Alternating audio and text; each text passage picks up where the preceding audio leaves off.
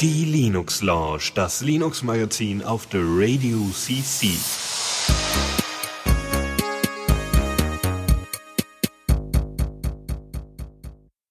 Ja, hallo, mal wieder zur Linux Lounge mit äh, mir, dem Lukas und Dennis ist auch da. Ja, guten Abend. Endlich.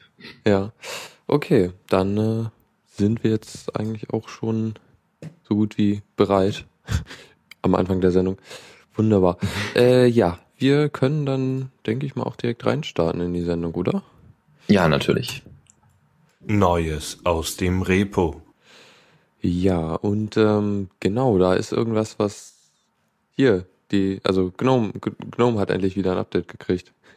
Ja, 3.10. Es wurde Zeit. Alle freuen sich. Naja, außer die Leute, die Gnome benutzen. Mhm. ja, du, äh, du nutzt aber auch noch äh, die Gnome Shell, oder? Ja, oder bist, Sehr ja, gerne gut. auch. Mhm. Ja, weil ich, ich finde es immer noch faszinierend, wie sie es, äh, also sie haben das, was Microsoft, äh, beziehungsweise lass, lass mal uns erstmal mit den neuesten Informationen versorgen hier. Also, äh, Blues 5 ist ja Bluesy. Bluetooth Manager, ne? Oder Äh, das Bluesy. ist halt für, für, für den, äh, für Bluetooth. mhm. Und ähm, das ist jetzt nicht so die große News eigentlich. Aber für mich schon, weil äh, jetzt irgendwie schon seit einem Jahr fast ist Bluesy 5 raus. Und äh, bis jetzt ist Gnome, äh, nutzt Gnome, also das Gnome äh, Bluetooth Applet vor allem benutzt halt immer noch Bluesy 4. Was eigentlich echt schade ist, weil Bluesy 5 einige äh, coole Features hat. Unter anderem was, was ich testweise irgendwie mal bauen will. Also mein, mein Setup ist halt so, ich hätte am liebsten, hätte ich, hätte ich mein Handy so über Bluetooth angeschlossen und könnte halt auch irgendwie die Wiedergabe steuern. Also so, ja, halt mit den Gnome Media Keys halt pausieren und so Geschichten. Das wäre echt cool. Hab ja Mhm. schon mal erzählt, dass ich das hingekriegt habe, dass, also dass es relativ leicht ist, über Bluetooth äh, äh, irgendein Handy oder in meinem Fall halt ein Android-Handy äh, halt wiederzugeben, halt irgendwie die Au- Audioausgabe über Bluetooth am PC dann auszugeben. Mhm. Und ja, das wäre dann noch der zweite Schritt. Und in Bluesy 5 gibt es ein ähm, Kommandozeilentool, was zumindest das machen soll, was, was ich gern hätte. Also es gibt ja die A, AVRC irgendwas, irgend, irgend so ein Protokoll, mit dem man halt äh, halt die, das Media Playback äh, steuern kann über Bluetooth. Und äh, da gucke ich mal, ob ich da mit vielleicht mit dem äh, äh, mit dem äh, mit dem Kommandozeilentool oder vielleicht irgendwie geht das noch anders, dass ich das da mal aufbaue. Das wäre eigentlich ziemlich cool. Mhm, Ich habe äh, immer Probleme mit dem Bluetooth-Applet unternommen gehabt, weil ähm, ja, hm, wenn ich den Laptop angemacht habe, dann war auf einmal Bluetooth da, obwohl es gar nicht, also war an, obwohl ich das immer standardmäßig äh, kurz vorm Runterfahren und eigentlich bei jedem Systemstart immer versucht habe auszukriegen. Und ähm, eigentlich sollte das doch jetzt mal irgendwann mal so nach einem Ja. halben Jahr gefixt sein. Es ist nicht wirklich ein Bug, würde ich sagen. Weil, ist beabsichtigt, jedes Mal Bluetooth anzumachen? ja. Also Warum? ist, naja, weil, weil du in der, in der Regel dann auch brauchst und so viel Strom verbraucht das auch nicht, glaube ich. Also, naja, trotzdem. keine Ahnung, also, das- mir scheint so, als wäre es ein Standard-Feature. Und es ist, also es ist auch so, dass, zumindest bei mir ist es so, ist, Bluetooth ist immer an, wenn ich äh, das WLAN hab, anhab. Also mein Notebook hat halt so eine Taste, mit dem ich das WLAN ausschalten kann und dann ist das Bluetooth aus, auch weg. Mm, Dann ist es so, So ein bisschen wie, als würdest du den Flugzeugmodus bei dir anmachen Genau, wahrscheinlich. Ne? genau. Mm, Ja gut, das habe ich jetzt nicht und deswegen wäre es natürlich schön, wenn, wenn da- ich würde ja Blut, äh, den Non-Bluetooth komplett rauswerfen am liebsten, weil ich brauche es nicht. Also ich brauche einfach keine Bluetooth-Übertragung und äh, nur weil es jetzt in meinem Laptop drin ist, äh, brauche ich das nicht oben in der Leiste. Also tschüss, raus damit. Das zieht nur Strom, auch wenn es nur wenig ist. Aber kannst, Hm. meine ich, unter Arch einfach das Bluetooth-Applet deinstallieren oder, oder, ich meine, unter Arch ist es doch so, dass du hier äh, den, den Blu Blu Bluesy, den musst du ja starten manuell. Und wenn, wenn du das nicht machst, kannst du es ja eigentlich, also Hm. wenn du das Ja, nicht also- gemacht hast, dann wird das Applet zwar angezeigt, aber es ist nicht wirklich an. Hm, dann kann es natürlich sein, dass mir das die ganze Zeit nur angezeigt wird, obwohl es das nicht ist. Klar, ja. Okay, ja. gut, werde ich, werde ich mir mal ein bisschen mehr mit beschäftigen. Äh, was wir wahrscheinlich in Zukunft auch alle haben werden und womit wir uns noch mehr beschäftigen müssen, wenn es denn mal ein bisschen stabiler läuft, ist Wayland. Und da gibt's jetzt erstmal experimentelle Unterstützung für die Wayland Version 1.2. Ähm, ich glaube, äh, über die Version haben wir ja, glaube ich, auch schon mal ges äh, gesprochen und da wurden zum Beispiel die äh, die Server, äh, also wurde die Server, Server API ähm, klar, äh, also klar festgesetzt, so dass man äh, das jetzt endlich ähm, äh, KDE und so weiter noch weiter drauf aufbauen können auf diesem, auf dieser API. Die wird sich jetzt erstmal nicht verändern, sondern die wird sich nur noch verbessern. Mhm. Ja, ja ähm, also da, da, das ist halt eine fest, fest, feste Grundlage, auf den halt Display Manager aufbauen können. Mhm. Ja, ja, dann ähm, die Anwendungsübersicht. Achso, Genau, also das, es gibt halt äh, ein paar ganze Reihen Veränderungen, die halt eher minimal sind, muss man halt echt gucken, wie das sich auswirkt auf den äh, äh, tatsächlichen Gebrauch. Also so, sowas wie das hier, die Anwendungsübersicht hat jetzt mehrere Seiten. Also wenn man halt über in, in die, also in diese GNOME-Übersicht geht, dann, äh, wenn dann viele Fenster da sind, dann äh, hast du dann eventuell mehrere Seiten, über die die dann verteilt sind. Was ganz okay ist, wenn du halt, also ich kann es mir vorstellen, dass es sehr gut ist, äh, wenn du extrem viele Fenster hast, weil dann werden die halt irgendwann so klein, dass du gar nichts mehr erkennst. Und genau. es wird auch unübersichtlich. Das könnte ganz gut helfen dabei, aber ich bin am Hadern, wenn es halt ein Fenster mehr ist, als er, äh, äh, als er dann äh, halt, also wenn er halt diesen Threshold über, übersteigt, mit wie viele Fenster er auf eine Seite packen wird, dass das dann ein bisschen nervig ist, wenn du dann nur ein, ein Fenster, für ein Fenster dann halt immer da die Seite wechseln musst. Mhm. Ja, also ähm, ich denke mal, äh, also ich sehe äh, den Vorteil in dem Sinn, dass ähm, vielleicht hätten sie das Scrollen etwas verfeinern können unter, äh, also man kann, scrollt ja jetzt nicht mehr in, in dem Sinne, sondern man scrollt ja jetzt von Seite zu Seite. Ne? Man hat außen auf an der rechten Seite eben nicht mehr keinen Scrollbalken mehr, sondern wirklich nur noch die einzelnen Punkte mit den Seiten. Ähm, ja, also der, der Vorteil, den Vorteil sehe ich darin, dass man wahrscheinlich viel weniger die Maus, also beziehungsweise das Mausrad drehen muss. Mhm. Ähm, ne? Also das heißt, du, du, du hast nur einmal quasi, ne, also ich habe jetzt ein kleines stufenloses Scrollrad wie die meisten. Und wenn man da dann ein bisschen äh, runterscrollt, dann, äh, dann wird wahrscheinlich die komplette Seite wechseln. So kann man dann viel schneller durchsehen, denke ich mal. Ich glaube, das ist der Vorteil. Aber im Großen und Ganzen ist das eher eine Verbesserung für Tablets. Klar, da kannst du ja schlecht scrollen, beziehungsweise da kannst du eigentlich auch swipen. Genau. Das ist ja eigentlich auch okay. Ja, dann gibt's, ähm, was haben wir noch? Äh, was? Pixeldichte? Äh, ja, sowas wie Retina-Displays. ah, so, halt ja. eine extrem große Pixeldichte haben. Äh, dann macht er nicht das, was er sonst machen würde, halt die Sachen einfach kleiner anstellen, äh, an, anzeigen, also GUI-Elemente und Text oder so, sondern passt das halt dann auch an auf die Auflösung. Mhm. So dass du halt dann Sachen entsprechend groß hast und nicht ja. irgendwie total winzig. Obwohl das wäre, also das ist ja, wow, hochauflösend, aber ich kann es nicht mehr lesen. genau. So, ja. Ähm, ähm, auch witzig, du kannst mir jetzt ein hinter anderes Hintergrundbild für den Sperrbildschirm äh, einstellen. Yay. Aber sie haben das im Allgemeinen verbessert. Also, dass man, äh, was Hintergrundbilder und Monitore angeht, ähm, also da gab's äh, gab sehr schöne Screenshots von, weil wir haben das ja noch nicht auf Arches, dauert wahrscheinlich noch ein bisschen länger.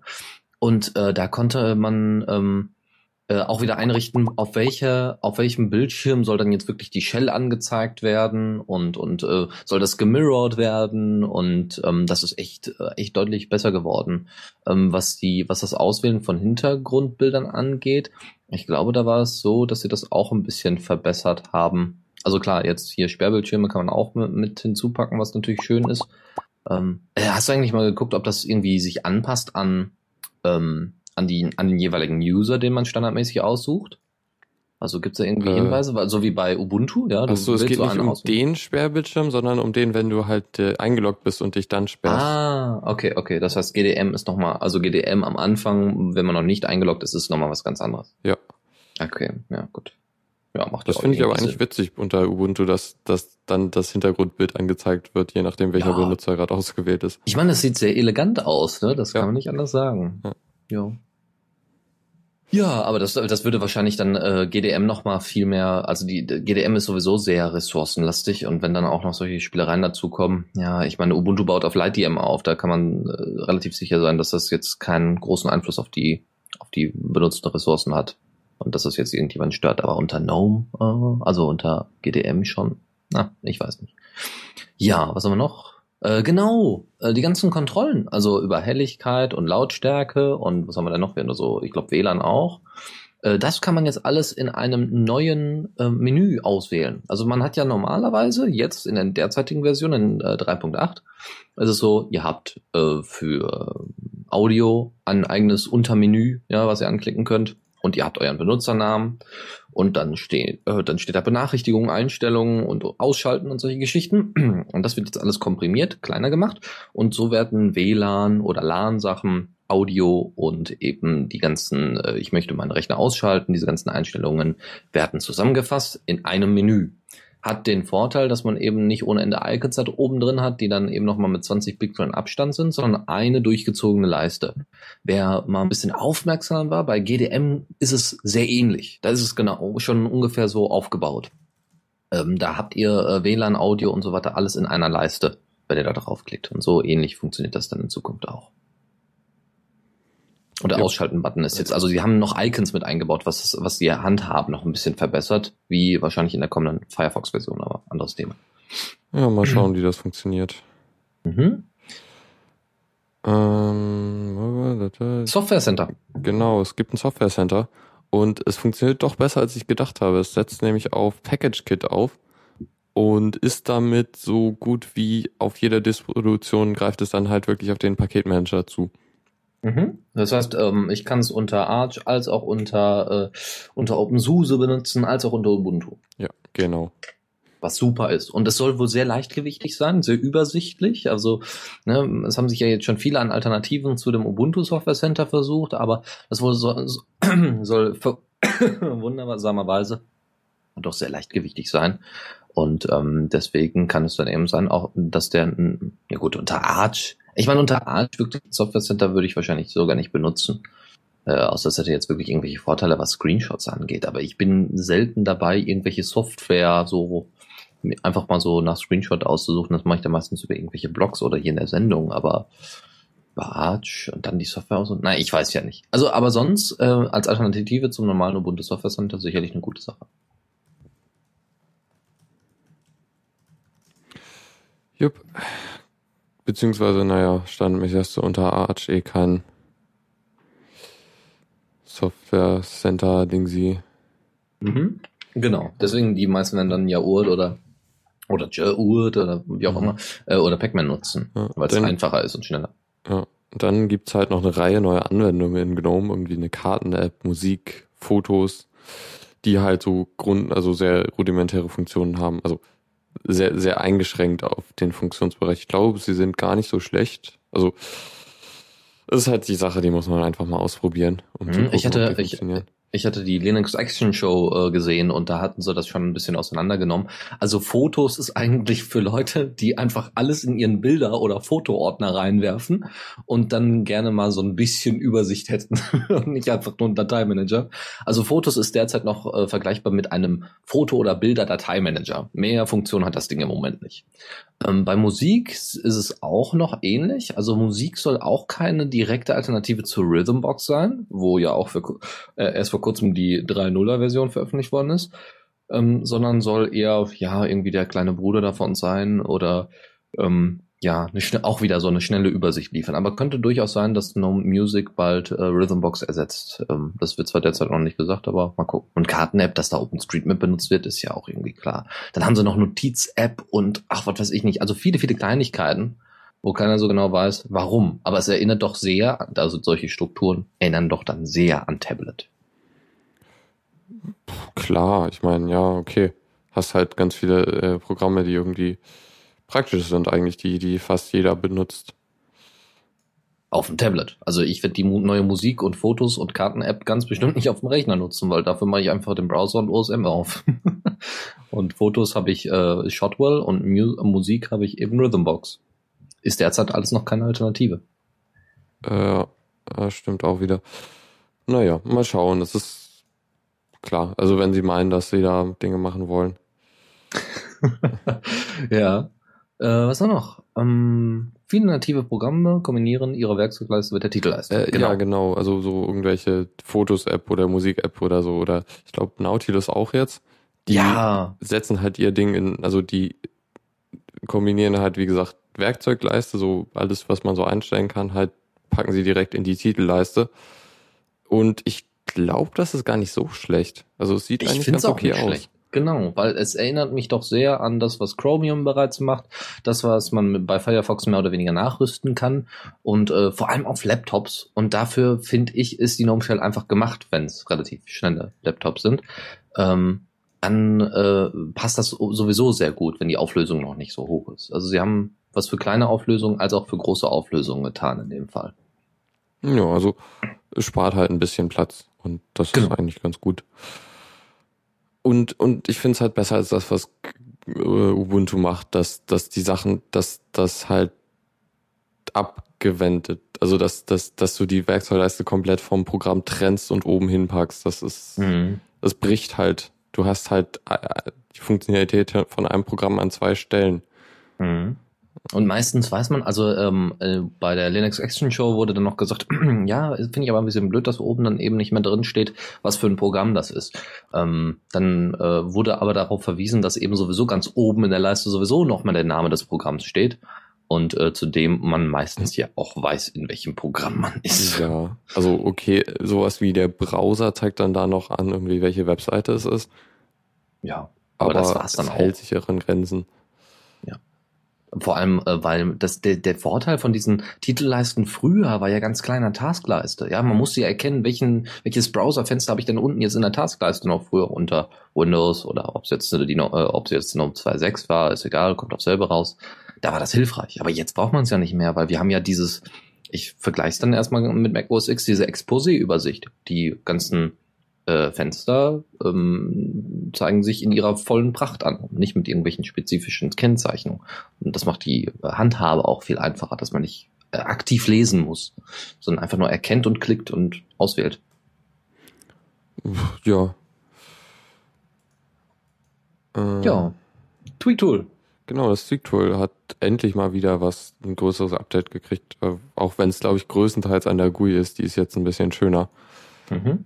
Und äh, ja, die passt sich halt auch in dieses Design ein mit äh, ohne, ohne Leiste oben.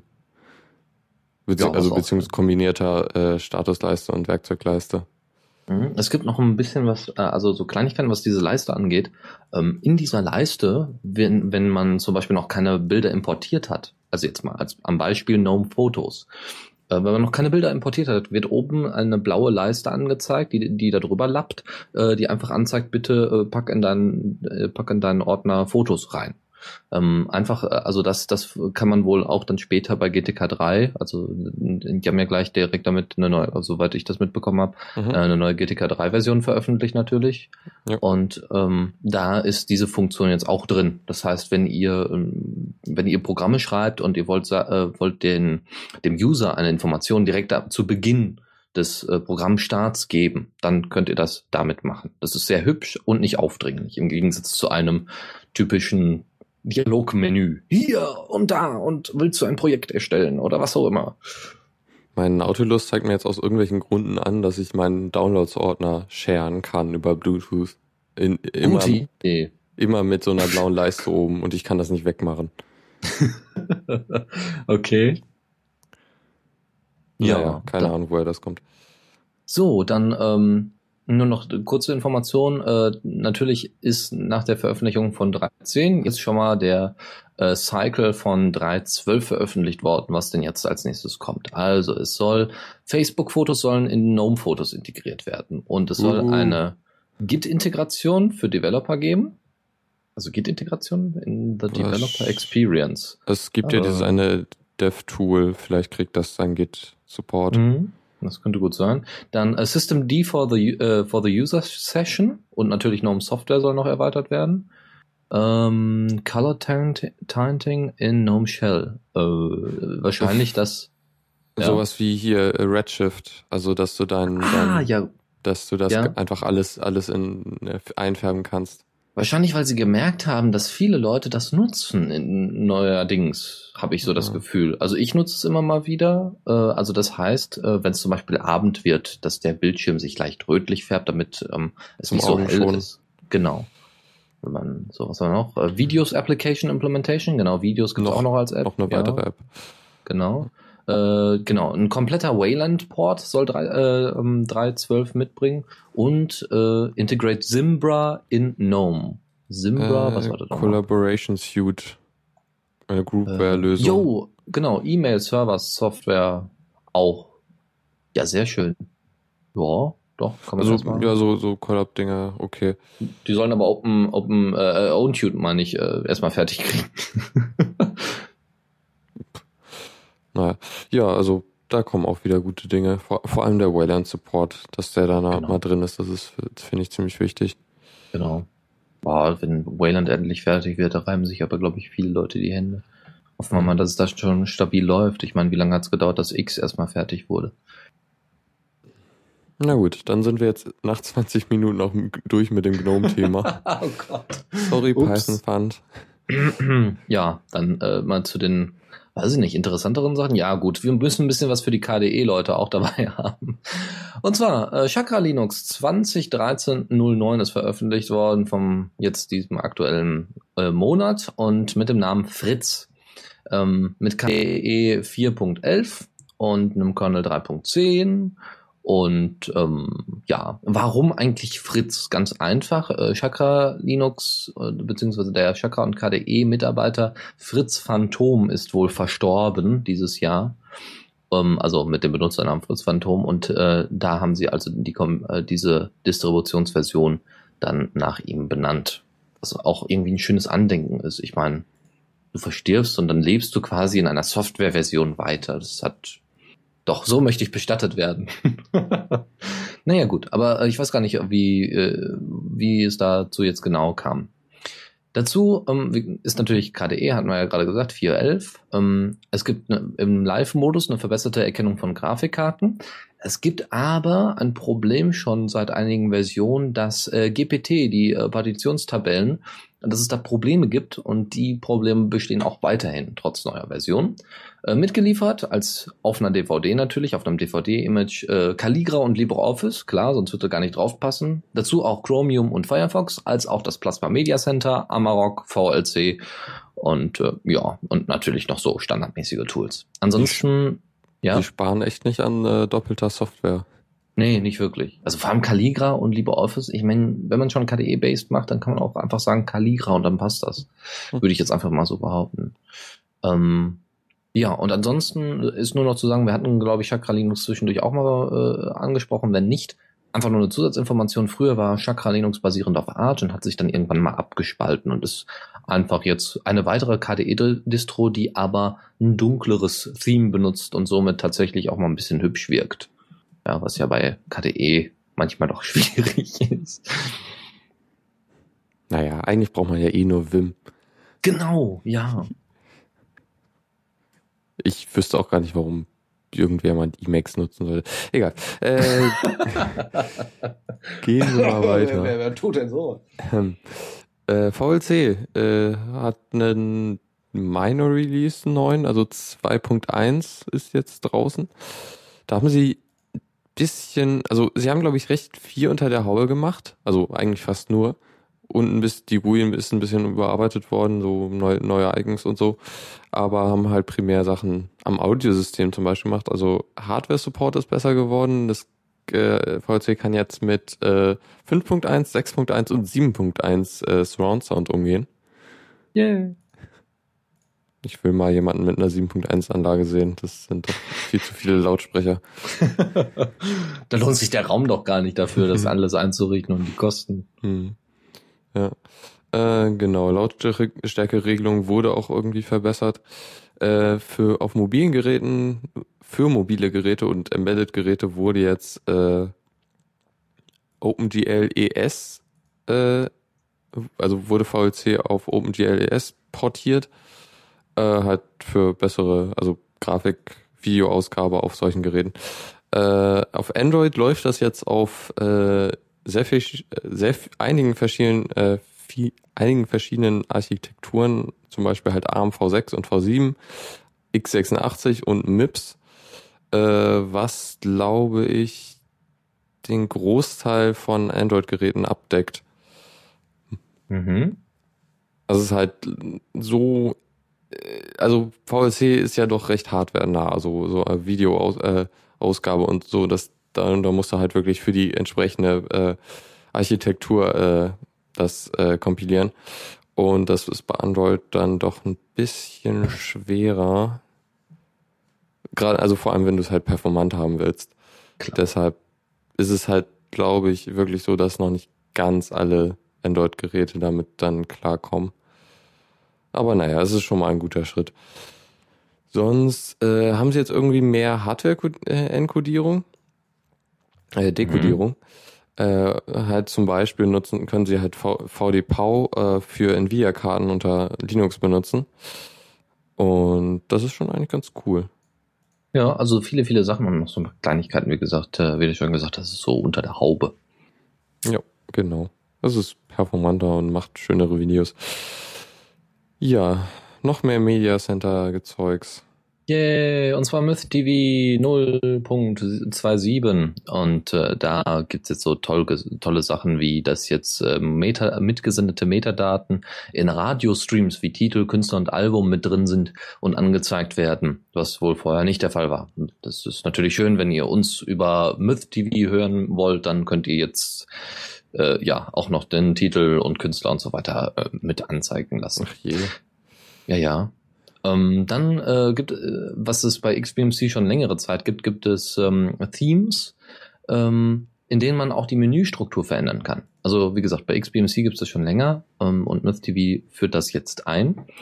Äh, dann ist wohl das Fotostreaming via Airplay äh, wohl ganz toll und sie arbeiten wohl so ein bisschen mit iTunes 11 zusammen wie auch immer diese Mitarbeit aussieht. Wahrscheinlich, ja, dass man da ich, DAAP und so weiter benutzt. Du kannst halt wahrscheinlich von iTunes streamen aus auf. Airplay. Genau. So, dann, äh, und es gibt, äh, was ganz schön ist, ist ein Notification Center. Das sammelt so alle Systemmeldungen und Fehler, die so auftauchen und äh, zeigt die dann wohl sehr übersichtlich und schön an. Auch für den Normalo, äh, wenn er sich ein bisschen damit auskennt. Und ähm, das ist natürlich schön so, dass die Logs dann nicht einfach verschwunden mhm. sind. Das ja. ist sehr hilfreich. Ja, obwohl ich XBMC eigentlich doch inzwischen schon interessanter finde, weil XBMC kann ja jetzt inzwischen auch das, was Mist TV ausgemacht hat bis dato, was halt die äh, halt so Fer äh, Fernseh-Setup-Box äh, mhm. war. Das kann halt XBMC jetzt auch schon länger. Vielleicht Deshalb. sollten die sich einfach mal zusammentun, weil ich meine, mitgesendete Metadaten aus einem Audio, äh, Radiostream zu ziehen, ja. wow. Aber also XBMC ist schon ziemlich awesome. Also gerade was ja. so einige der Plugins äh, bieten, irgendwie YouTube äh, ist ziemlich äh, komplett supported. Damit kann man sehr gut YouTube-Videos schauen. Ja. Äh, es gibt ziemlich coole Remotes so für Android. Es gibt auch fürs Media, also jetzt hier für die Mediatheken aus ARD und ZDF mhm. und Phoenix und Arte, genau, da gibt's auch schon ordentliche Plugins. Äh, und das Schöne ist, es ist in Python geschrieben, das heißt, es ist sogar für, für Programmieranfänger was. Und du findest für XBMC so ziemlich jedes, für jede Online-Videoplattform irgendwelche Plugins, sei es irgendwie Twitch oder Vimeo oder so, was auch immer. Genau. Ja. Naja, jetzt haben wir das sind wir etwas vom Thema abgekommen. Naja.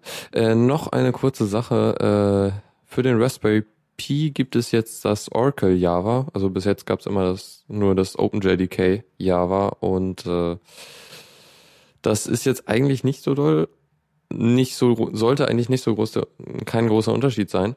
Aber aus irgendwelchen Gründen ist das Oracle Java performanter auf dem Raspberry Pi. Und äh, ja, das ist eigentlich eine gute Sache gibt's mhm. jetzt jedenfalls in den äh, Repositories, zumindest für Debian. Wie es bei Arch ist, weiß ich halt nicht, konnte ich nicht rausfinden. Aber ich mhm. vermute mal, dass es da das auch gibt.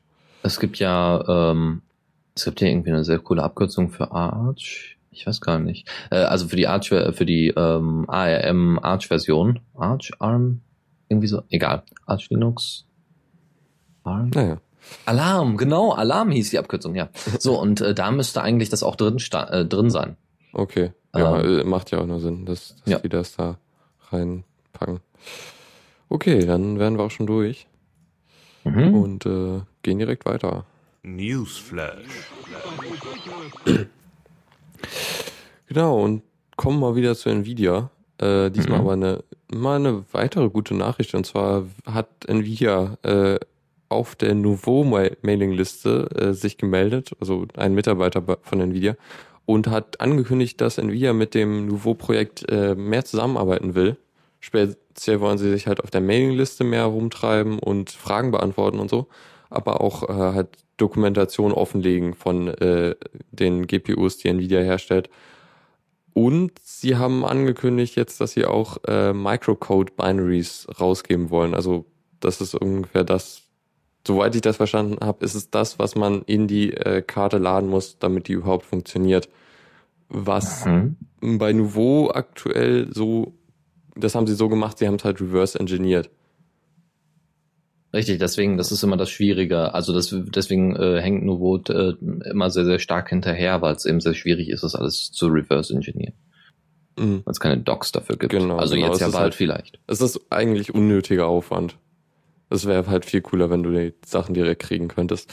Ähm, Ja. Das sind jetzt immer noch Binaries, also es ist kein Quellcode, aber es sind halt, sie wollen es halt unter einer Lizenz veröffentlichen, die es dann erlaubt, dass man die Sachen einfach äh, in Pakete packen kann und halt einfach so weitergeben kann. Könnte man wahrscheinlich vergleichen mit CC by ND.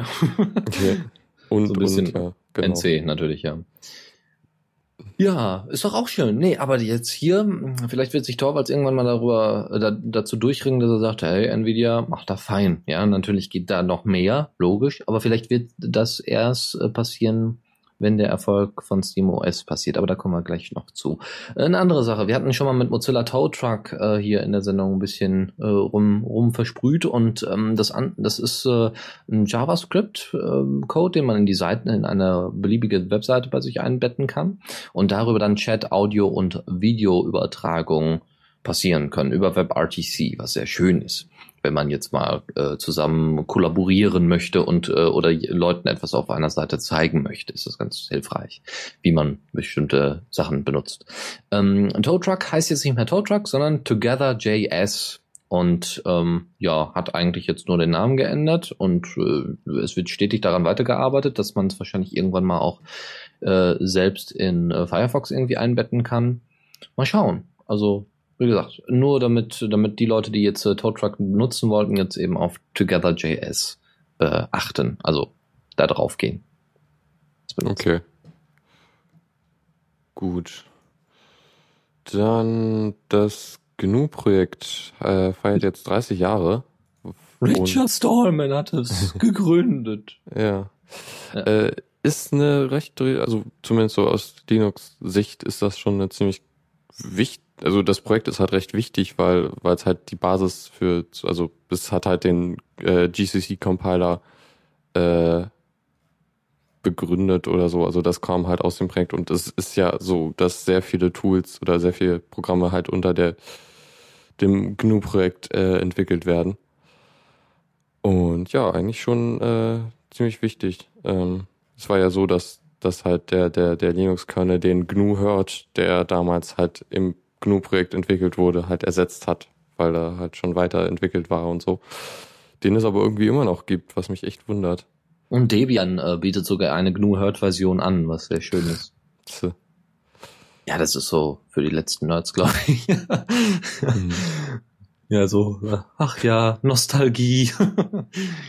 ja, Ja gut. Dann haben wir dann, noch ja, einen ich neuen Browser. Marathon gelesen. Marathon, ja, hatte ich auch schon mal gelesen. Nein, es ist Maxton. Und Maxton ist ein Browser, der jetzt bald für Linux veröffentlicht wird, also für, derzeit für Linux entwickelt werden soll.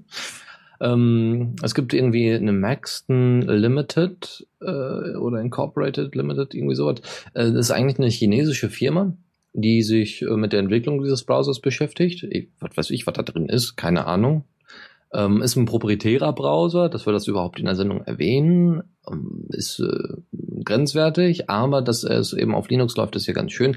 Ist WebKit basiert, hat so ein paar ganz schöne Sachen wie eine Gestensteuerung und man kann Sessions abspeichern und dann auf, ähm, auf äh, einen anderen Rechner übernehmen oder an einen anderen Rechner senden und dort diese Session wieder aufrufen, was theoretisch sehr hilfreich wäre, wenn ihr jetzt zwei Rechner habt, einen Hauptrechner, einen Laptop und ihr arbeitet am Hauptrechner weiter und müsst dann aber ganz schnell ins Büro und äh, wollt dann eben die Arbeit noch fertig machen und äh, könnt sie dann einfach an euren Laptop schicken, der sie dann später wiederfindet und äh, direkt direkt da, wo ihr aufgehört habt. Ähm, und äh, es gibt wohl, da gab es jetzt in dem Beitrag von ProLinux keine weiteren Details, aber es gibt wohl eine Möglichkeit, direkt ähm, in die in eine Cloud hochzuladen, welche auch immer das ist. Ähm, das heißt, äh, man kann viel schneller Dateien verteilen und äh, weiß ich nicht darauf aufmerksam machen. Wahrscheinlich äh, werden da auch noch Lesezeichen oder sowas gesynkt, keine Ahnung. Ähm, auf jeden Fall ist das mal ein neuer Browser. Den gibt's schon für Mac OS X und äh, den gab's auch schon vorher äh, natürlich als allererstes für Windows. Und äh, ja, mal gucken. Ja, ist einfach nur ein neuer Spieler im Rennen. Nur halt kein Open Source und damit nicht so interessant für die ganzen mhm. Linux-Nutzer. Ja, aber auch für Mobilplattformen verfügbar. Mhm.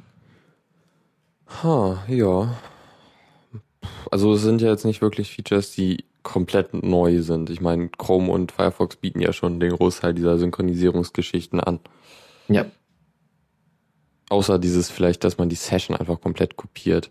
Das, aber ja. das ist halt auch, ja, schwer. Ja, also Firefox versucht irgendwie ähm, da so eine, so eine Brücke zu schlagen, indem sie einfach anbieten, dass man bestimmte Tabs ähm, dass die in die Cloud hochgeladen werden, oder nicht Cloud, aber ne, in, in Firefox Sync hochgeladen werden und dass ich die dann einfach ähm, mit, äh, weiß nicht, wie war es, ich glaube, äh, config Doppelpunkt äh, Sync Tabs, äh, Sync minus Tabs, äh, kann ich die wieder auf ähm, aufrufen, was sehr hilfreich ist. Das heißt, ich habe nicht Session, auf je, äh, nicht die gleiche Session, aber ich habe zumindest die gleichen Tabs, äh, die ich erreichen kann. Aber wenn es nicht so viele sind, ja. Du kannst ja auch anzeigen äh, Tabs von anderen Geräten und da werden ja, ja dann alle.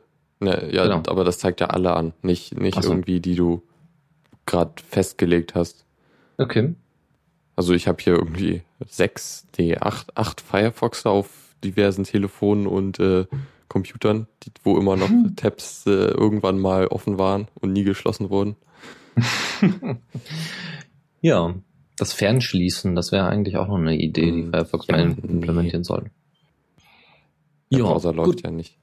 Aber äh, du hattest gerade schon Firefox und äh, so, also äh, Firefox und Chrome machen was?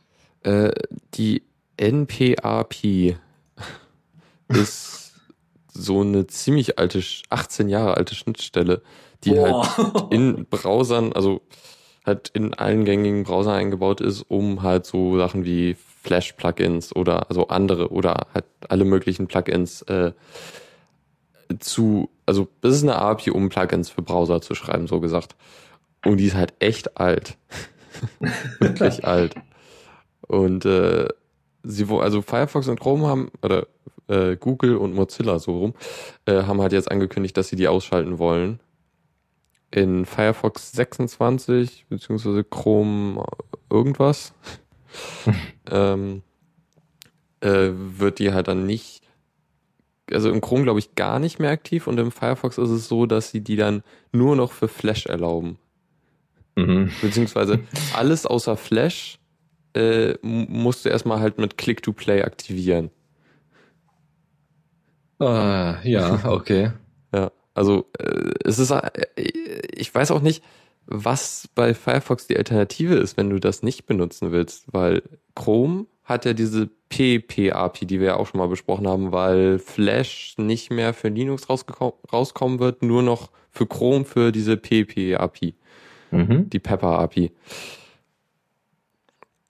Ähm, und deshalb, keine Ahnung, eigentlich könnte Firefox die auch mal übernehmen.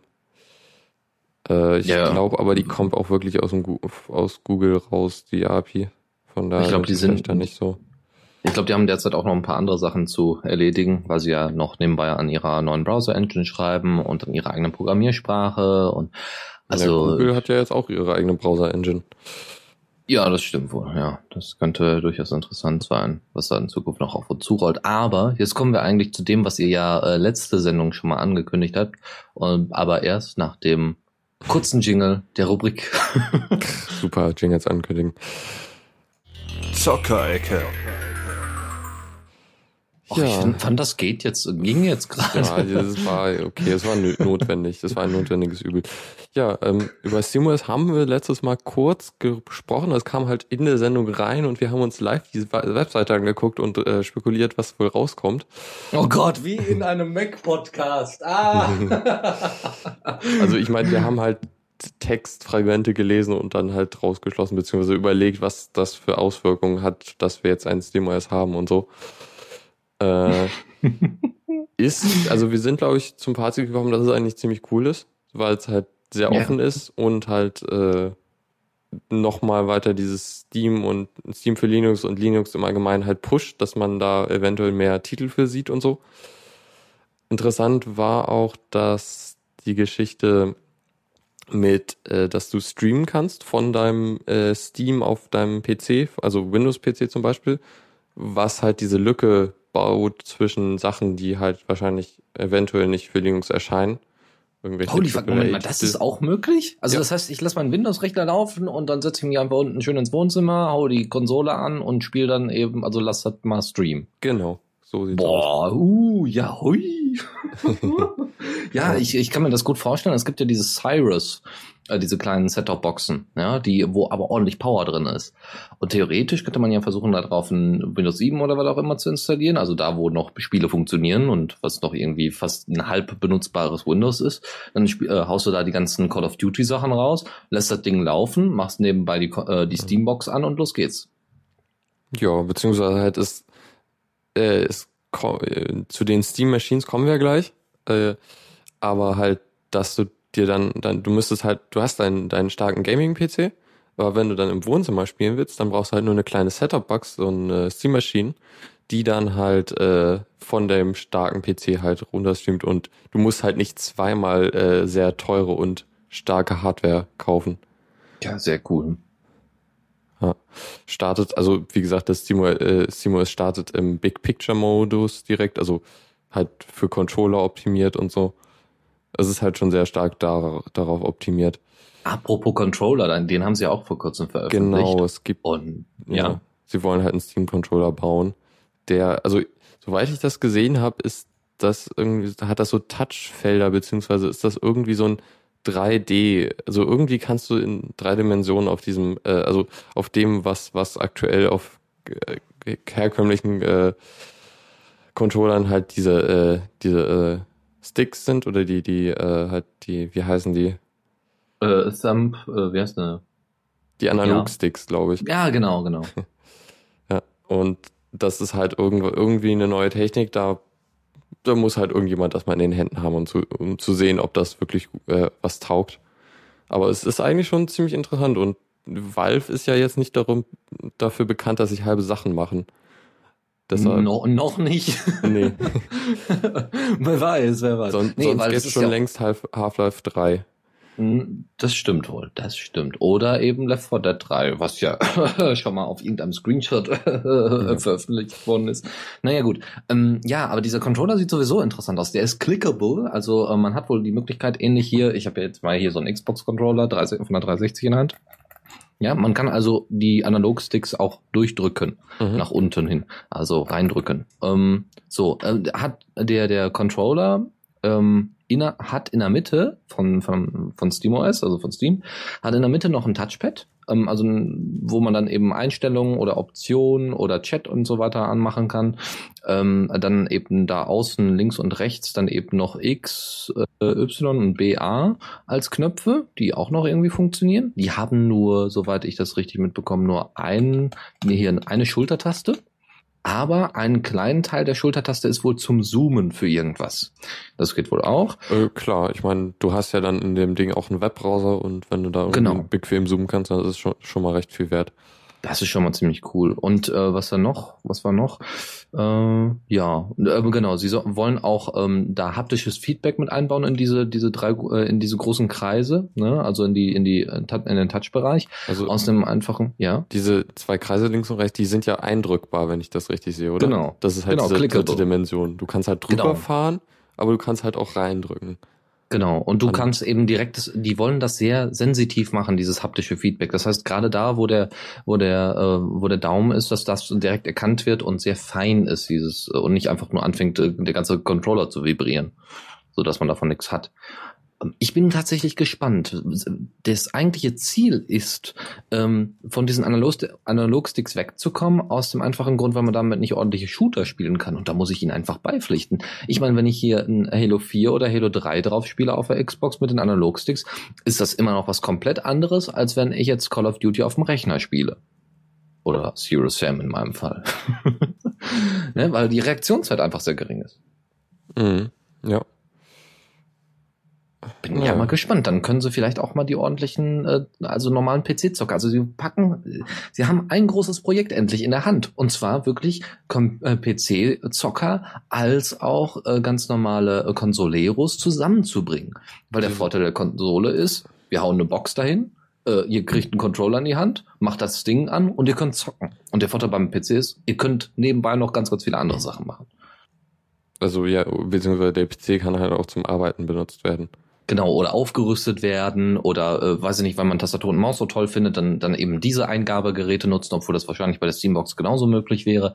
Also sie kriegen es tatsächlich hin, genau das zu machen, was die Zocker wollen. Nämlich äh, die einmal die Consoleros und einmal die PC-Gamer in irgendeiner Weise zusammenführen, ohne dass sich die Entwickler jetzt großartig umgucken müssen, auf welcher Plattform basiert das denn jetzt alles. Mhm. Ja, Ja. Äh, ach ja, genau. Wir, wir, hat- wir hatten ja ganz kurz drüber gesprochen, dass Nvidia Nouveau unterstützt. Äh, das scheint wohl ein Part zu sein. Also Nvidia und äh, AMD haben nach der Veröffentlichung von SteamOS erstmal einen riesen Terz gemacht und haben gesagt, Leute, wir arbeiten schon seit gefühlten Jahren mit Valve und das wird alles total toll in Zukunft.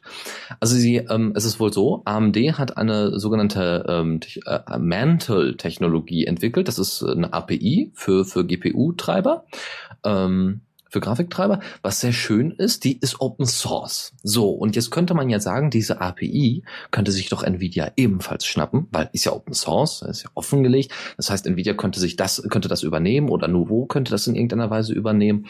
Und somit wäre die Unterstützung äh, von zwei Grafikkarten äh, zum Gamen ähm, auf Linux noch viel besser und einfacher für, für Entwickler, was auch wieder sehr, sehr gut wäre. Also ähm, die, der hier äh, Optimus Technik, Zum Beispiel, ja. der, da soll ja, also es soll ja irgendwann mal kommen in dem Treiber. Hoffentlich bald.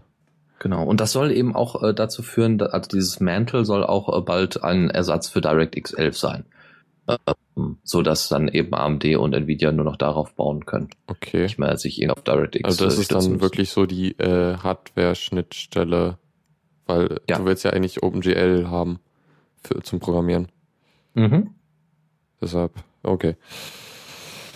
Gut, dann, ja genau, die Steam Machines, äh, nochmal kurz. Die Idee oder das, was sie halt angekündigt haben, ist halt, dass es davon diverse äh, Versionen geben wird, was ich eigentlich echt cool finde, weil, weil halt nicht jeder halt diese, diese Uniform Xbox äh, ist, ist halt nicht oft selten halt für jeden was. Einer will halt irgendwie Hochleistungsspiele und der andere will halt nur ganz casual Zeug machen und nicht so viel Geld ausgeben. Und da gibt's halt äh, was äh, viele verschiedene, hier steht nicht wie viele, aber es wird diverse ähm, verschiedene Setup-Boxen geben. Wa- Wahrscheinlich von äh, kann gerade mal vom PC streamen zu äh, ist ist ein Top-Notch PC, der äh, also halt krasser Hardware und so. Oder eben so ein Mittelding, je nach Preissegment. Und das finde Mhm. ich eine gute Idee. Äh, aus dem einfachen Grund, ähm, ich war, ich war auf der Giga-Seite und habe einfach mal geguckt, wie hat denn wirklich die Giga. Giga-Community Ja, ja, früher mal gab es diesen Giga-TV-Sender, wo nur den ganzen Tag nur gezockt wurde. Dann hat Premiere das auffliegen lassen und dann hatte das gar nicht mehr funktioniert. Ist ja auch egal. Auf jeden Fall gibt's die Seite noch. Und ich habe mich jetzt einfach nur mal an die gewandt, um mal, um mal zu gucken, wie die Leute darauf reagieren. Und sagen wir mal so, erst waren sie so ein bisschen gespalten von den Kommentaren her. Die meisten, die aber wirklich mal drüber nachgedacht haben, was das dann alles bedeuten könnte mit SteamOS und, und das Valve da so umschlägt, ähm, die haben tatsächlich gesagt, sie finden das eine sehr, sehr super, eine sehr, sehr gute Idee. Wie gesagt, die Vereinbarung von Consoleros und ähm, PC-Gamern und dass die Steam Machines äh, ähm, so aufgebaut sein könnten, dass es genau diese unterschiedlichen Stärken und Segmente und Preiskategorien gibt, die in einer bestimmten Weise benannt sind, zum Beispiel Normal, Basic, äh, äh Advanced und High-End oder sowas. Ja, und dass diese vier Stufen theoretisch äh, zusammenkommen äh, oder eben je nachdem die Spiele so ausgezeichnet werden. Das heißt, für Indie-Spiele, die kann ich auch noch auf einer kleinen, eigentlich zum Streamen optimierten SteamOS-Box zusammenbasteln, ja, also so ein kleines Indie-Spiel. Wenn es dann aber um richtig hartes 3D-Rendering geht auf High-End, dann äh, wird dann eher die High-End-Version äh, angeboten und solche Geschichten. Das wäre eine ziemlich coole Sache. Hm. Ja, es, was glaube ich recht wichtig wäre für den Erfolg der Steambox, wären halt Titel. Also, dass, dass sich halt auch andere Publisher jenseits von Valve da irgendwelche größeren Titel portieren. Ja, da bin ich ja mal gespannt. Also ich meine, Metro macht das ja schon. Genau. Metro ist ja ein relativ großer Titel Last Night. Ja. Ja, also und äh, ich meine X, äh, X, äh, X53 oder wer, wer ist das X3? Äh, ist ja hier so ein auch so ein Weltraum äh, RTS äh, Ding, was wohl auch ganz gut ist und was auch relativ bekannt ist. Ja, ja mal gucken, mal gucken, welche Entwicklerstudios da noch mhm. zukommen. Ja, auf jeden Fall spannende Entwicklung, gerade auch so, also was ich oft höre hier so irgendwie im äh, entfernteren Bekanntenkreis, äh, ist die, dieser Begriff Next Gen, den ich eigentlich total schwachsinnig finde, weil irgendwie diese Konsolen, die jetzt neu kommen, äh, sind halt okay, das ist jetzt irgendwie Stand der Technik gerade so von PCs. Das ist jetzt auch nicht so neu. Also ich, ich, ich komme komm damit irgendwie nicht klar. Eine andere Sache noch ganz kurz. Ähm, Steam hat den einfachen Vorteil, sie sind grundsätzlich dieser Download-Spiele-Anbieter. Das ist einfach ein großer Vorteil. Bei äh, der Xbox, egal ob es die erste Version oder jetzt die 360 war, ähm, war es immer so, du hast dir die Spiele gekauft und hast sie dann später wieder verkauft. Das gibt's in der Form bei Steam einfach nicht. Und deswegen beschwert sich auch keiner darüber, dass es das nicht mehr, also dass es, dass das so ist. Ja, weil alle Leute haben sich erstmal an Steam gewöhnt, die die es nutzen und finden die Vorteile ganz toll, alles schön integriert und Achievements und so weiter ist alles schon drin, alles super. Aber äh, das versuchen ja eben Sony und, und Microsoft anzustreben. Genau das. Weniger äh, Verpackungsmaterial und so weiter verschießen, sondern einfach direkt Downloads, Downloads, Downloads, weil das hat für sie überhaupt keinen Kostenaufwand mehr. Und damit können sie natürlich mehr Geld einstreichen. Mhm. Dass es mhm. diese ganzen Social Features dazu noch gibt, das könnte eben Steams großer Vorteil sein oder äh, Valves noch großer Vorteil, dass sie eben nicht die totale Überwachung des Spielers äh, absolvieren oder noch irgendwelche komischen Apps mit integrieren, sondern dass sie grundsätzlich sagen, hör mal, uns geht's ums Zocken und ähm, dafür haben wir die und die und die Tools. Damals wie bei, bei X-Fire, dem, dem Messenger, der sich dazu so angepasst hat. Ja. Mhm. Ja, äh, ich hatte auch irgendwo gelesen im Kommentar zu der zu den äh, Steam Machines, Valve behandelt die Spieler wie Erwachsene, nicht so wie die ja, anderen, äh, genau. die, die die die Spieler im Grunde wie wie halt so Bro Yo Zeug ansprechen. Also wie also nicht nicht nicht wirklich ernst nehmen und und ich finde das ich finde das noch mit Weitblick. Ja, also ich meine einfach nur neue Technik reinzuhauen und einfach restriktiver mit den Spielern und Spielen umzugehen, ist einfach nicht richtig. Und das hat Steam mhm. erkannt, meiner Meinung nach, also Valve erkannt und hat einfach gesagt, hör mal, äh, wir, wir lassen euch einfach alle Freiheiten, die ihr bisher auch habt. Äh, nur wir packen das jetzt mal in ein neues System und neue Möglichkeiten und machen wir einfach. Und wir gucken mal, wie das ankommt und wenn es gut ankommt, machen wir weiter. Mhm. Ja, mal gucken, wie es wird. Ich bin tatsächlich am überlegen, je nachdem wie teuer die Dinger sind, um mir einen zuzulegen. Mir bringt's halt nichts, weil ich keinen Fernseher habe. Ach so, ja gut. Da scheitert es dann doch wieder. Na gut, dann würde ich mal sagen, schließen wir das Thema auch wieder ab. Genau. Und äh, ja. Kommando der Woche. Ich habe einen Twitter-Client gefunden für die Kommandozeile und der ist total cool. Nennt sich Earthquake und äh, kann eigentlich alles, was man von einem Twitter-Client haben will. Warum heißt das Ding Earthquake? keine Ahnung. äh, weiß ich echt Ein nicht. Tweet, Erdbeben, no. Ja, also er, es ist eine ziemlich durchdachte äh, ähm, ähm, Kontrolle halt über Kommandos. Äh, du hat, kriegst halt, äh, du kriegst halt, ähm, ach ja, äh, Fabian, das ist nicht, auch nicht im Arch Repo, das musste ich auch selber installieren. Das äh, ist aber relativ leicht über äh, hier äh, Gems zu installieren, was ja irgendwie mit Ruby direkt mitkommt. Das kann man als Mhm. Ruby Gem direkt einfach installieren. Yay, Ruby. ich hörte davon äh, Klagen aus Faltrans Richtung, der wird sich freuen. Ja, ja. Äh, was wollte ich gerade sagen? Genau, äh, Kontrolle. Du hast halt, jeder Tweet kriegt einen äh, Identifier, den du siehst. Irgendwie immer halt Dollar A, A, also XX, also immer zwei Buchstaben und äh, zählt Mhm. halt ab mit A, A, A, B und so weiter. Und äh, da kannst du halt da, da, damit, mit diesem Identifier kannst du halt irgendwas mit diesen Tweets machen, halt zum Beispiel retweeten oder äh, die äh, Antworten anzeigen oder solche Geschichten. Und äh, das ist eigentlich eine ziemlich coole Idee, so finde ich. Hat auch, also der Client hat auch schönes Highlighting und so. Äh, benutzt die Streaming-API von Twitter, also es ist Echtzeit oder jedenfalls so weit wie Twitter das halt erlaubt. Äh, das Einzige, was mir fehlt, ich hätte gern halt, ich würde gern einen anderen Stream sehen als meine Timeline. Aktuell kann man halt nur die Timeline sehen und ich hätte gern sowas wie äh, Echtzeit einen Hashtag verfolgen, sowas wäre noch cool. Aber sonst ist er ziemlich schick. Mhm. Ja, schöne Sache. Äh, Also, wer jetzt noch auf Twitter ist, ich meine, für mich ist es nicht mehr aktuell. Dafür eine andere Sache. Ich äh, gehe in letzter Zeit sehr viel mit Git um, weil ich zwischendurch mal hier an unserem Lambda-Cast rumschraube, wenn denn Zeit und Lust vorhanden ist. Ähm, was ganz toll ist eben an GitHub alleine, ähm, ist, äh, dass es eine sehr schöne Übersicht gibt. Eben, ne, irgendwelche ähm, irgendwelche Statistiken werden sehr schön angezeigt. Unter anderem auch, wann, wie viele, äh, wie viele Comments reingekommen sind, an welchem Tag. Ja, das ist sehr schön. Ähm, und äh, sowas ähnliches möchte man auch vielleicht mal zwischendurch im Terminal haben. Und dann nutzt man am besten gitcal.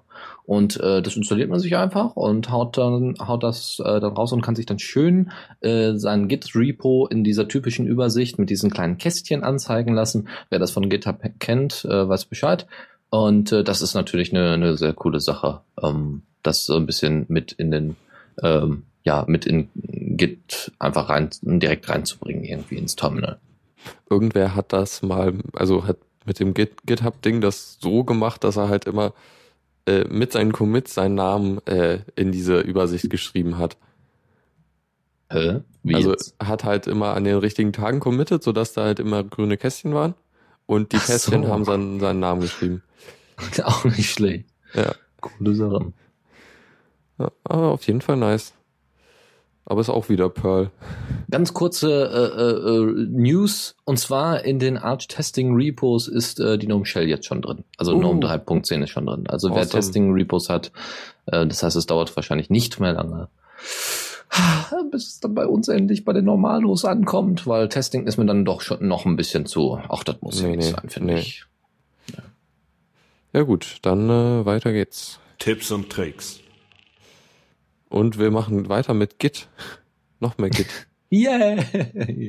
ja. Äh, Gitfight. ja, genau. Gitfight. Mm, Das ist, äh, das ist ganz witzig. Das ist ein, eigentlich ein Projekt, wenn ich das so richtig verstanden habe. Ähm, ich, mir fliegt hier gerade nur mein Pad um die Ohren, was natürlich super ist. Gitfight ist eine, äh, eine coole Sache, weil ähm, es geht um Spielchen. Spielchen in Git spielen. Ähm, das ist äh, wohl ein GitHub-Projekt, äh, wo, wo noch weitere Repos angebunden sind. Und ähm, das ist und das ist halt ziemlich cool, weil es solche Spiele gibt wie äh, Chess oder sowas. Ja, oder äh, Git War oder Git War ist das Projekt und Git Fight wäre dann so, so Schiffe versenken. Was auch ganz witzig ist. Ähm, wie gesagt, Git Chess gibt es dann dazu auch noch. Und äh, dann könnt ihr dann halt per Git, Repo und Branch dann zusammen eine Runde äh, Schach spielen. je nachdem, wer das Mhm. möchte. Ja, witzig. Das kann jedes äh, produktive Repo zerschießen, glaube ich. Äh, ja. ja, irgendwie fliegt ihr gerade mal. Also du darfst jetzt gleich mir mal ansagen, welche weiteren Themen es noch gibt, Äh, weil das ist hier jetzt so noch? gerade. Äh, du hast noch zweimal einmal, ja genau, Git Chess hatten wir Mhm. eben schon und Open Funding. Genau, Open Funding ist ähm, einfach nur eine Plattform, wo äh, Open Source Projekte wie zum Beispiel GIMP gefundet werden. Und da kann man sich dann eben anmelden und kann dann äh, da dem, dem, dem Git-Projekt, ach, dem Git-Projekt, dem GIMP-Projekt ein paar, den ein oder anderen Euro hinwerfen, was eine schöne Sache ist. Ja, was nochmal äh, das ein bisschen zentralisiert, ähm, dass, dass das Geld auch bei den richtigen Leuten ankommt. Hm. Ach, okay, ja. Gut. Äh, genau, ich habe noch zwei kurze Sachen, haben beide was mit Nautilus zu tun. Einmal äh, habe ich rausgefunden, wie man Sachen löscht. Was super ist, weil also seit GNOME 3 ist es ja so, dass das mit einfach der Delete-Taste nicht mehr geht. Das ist jetzt auf Control Delete. Lukas, warum hast du mich nicht vor einem Jahr mal gefragt? Ich habe keine Ahnung, aber also, wer sagt einem auch, dass, wo, da, wo die das hin tun? Nee, das stimmt wohl. Das ist manchmal echt ein bisschen, aber das ist echt nicht schlecht. So nach einem Jahr oder anderthalb. Hör mal. Ich habe sogar über das. Kontextmenü gemacht. Eieieiei. Also Steuerung äh, Delete ist es ja, richtig. Und das hat ja auch seinen Grund. Man kann das gerne nochmal wiederholen, warum sie es gemacht haben. Manche würden jetzt sagen, hä, warum? Aber dass man eben nicht zufällig auf die Entferntaste kommt Mhm. und das dann im Trash landet. Und äh, dass Genau. man sich also ganz bewusst ist, was man da denn jetzt gerade löscht. Mhm. Es ist ganz schön. Ist auch richtig so, dass sie es gemacht haben. Ist nur schön, wenn das der ein oder andere dann beim Release auch noch ein bisschen mehr mitbekommen hätte. Äh, es ist, ich wollte halt irgendwie auf das alte Verhalten wieder umstellen. Dann habe ich im Archforum gelesen, habe ich halt gesehen, dass das auf der Control Delete äh, liegt und dachte mir, hm, macht ja eigentlich Sinn. Ja.